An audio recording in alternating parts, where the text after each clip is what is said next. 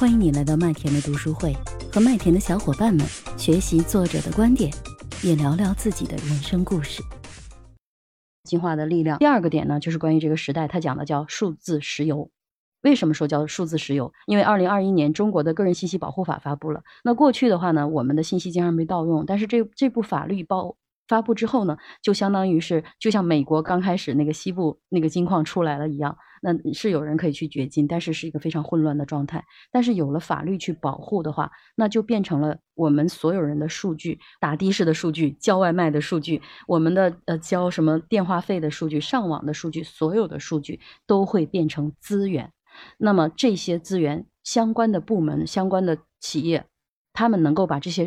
数据进行采集，那么粗炼这些信息，再精炼成知识，再聚合成智慧，或者是对应相应的商业，发现相应的商业机会，并且去满足。那从这个角度来说，这个就是商业机会，就是数字化。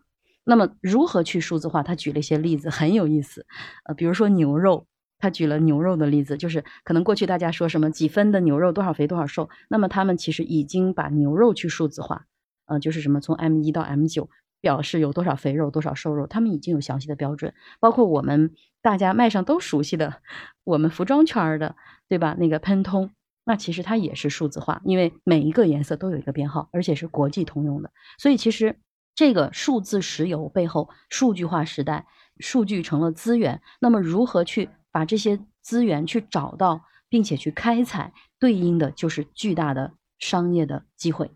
那么第三个商业机会就是新的消费时代。我们都知道，过去的这个消费，中国，呃，这个高速增长的三驾马车：投资、出口和消费。那这个过去的什么什么多少亿啊，这个这个什么呃什么投资啊，或者是说出口啊等等，这两个就我们看得到它现在的状况。所以反过来就是消费成了一个巨大的一个增长力，而中国。也正在成为全球的第一个消费大国，所以新的消费时代需要新的模式、新的渠道和新的品牌。新模式就是。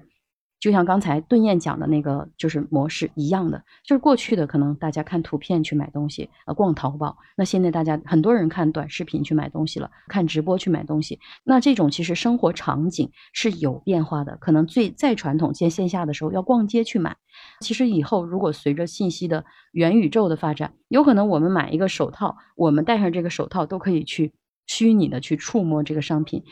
这个背后，无论是软件还是硬件，我先是做硬件的，就是真的有非常多的可以去探讨的关于新模式这个部分可以去探讨的空间。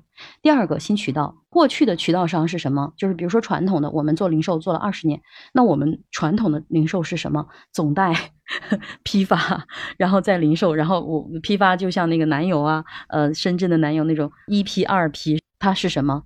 它是以谁拥有客户？谁拥有渠道，谁就拥有话语权。所以，其实那个时时候的渠道商，他是代表着品牌商去卖货。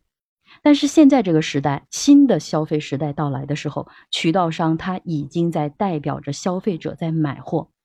举个例子，我刚刚那个就是就是这两天我更新了一期节目，就是《嘿职场》里头关于罗永浩头像用了罗永浩的头像，低学历就不配拥有美好人生吗？我好像我是一个这样的一个。一条声音，大家感兴趣可以去听一听啊，在我黑职场的专辑里。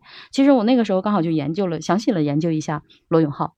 罗永浩呢，就刚好是他这个交个朋友啊，我们就不讲他的历史啊。那罗永浩他在交个朋友的时候，他是成立的时候他已经欠了六个亿了，因为他前面做那个锤子，可能还有前面的别的公司的原因啊。我查了，他开了很多的各种各样的公司，那反正他欠了六个亿，但是他两年的时间把这六个亿还清了，而且他还留下了什么呢？留下了一票的粉丝。跟着他走，他去哪儿就去哪儿。包括这个，我们有一些互联网上有一些诟病的这个网红辛巴，是吗？其实他们代表的是什么？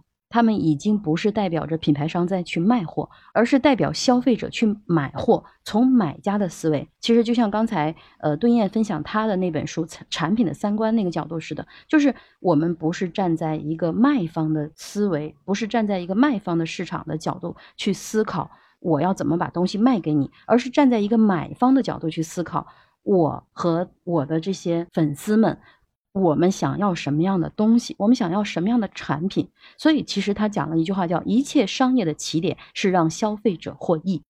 而罗永浩他自己的，大家可以看，二零二零年他刚刚成立交个朋友的时候，他是首席好物推荐官。推荐官是什么？推荐官是我有东西我要卖给你，所以我推荐给你。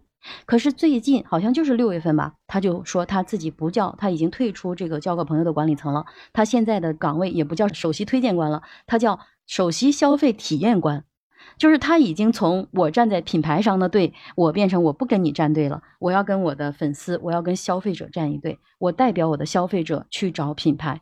消费者，你们告诉我你们要什么，我就去带你们去找品牌商。所以其实，在这个角度，这种渠道商的价值非常多的机会，一切商业的起点，让消费者获益，站在消费者的角度去想他的需求，并且满足他。我是麦田新生，关注我，收听更多的成长话题吧。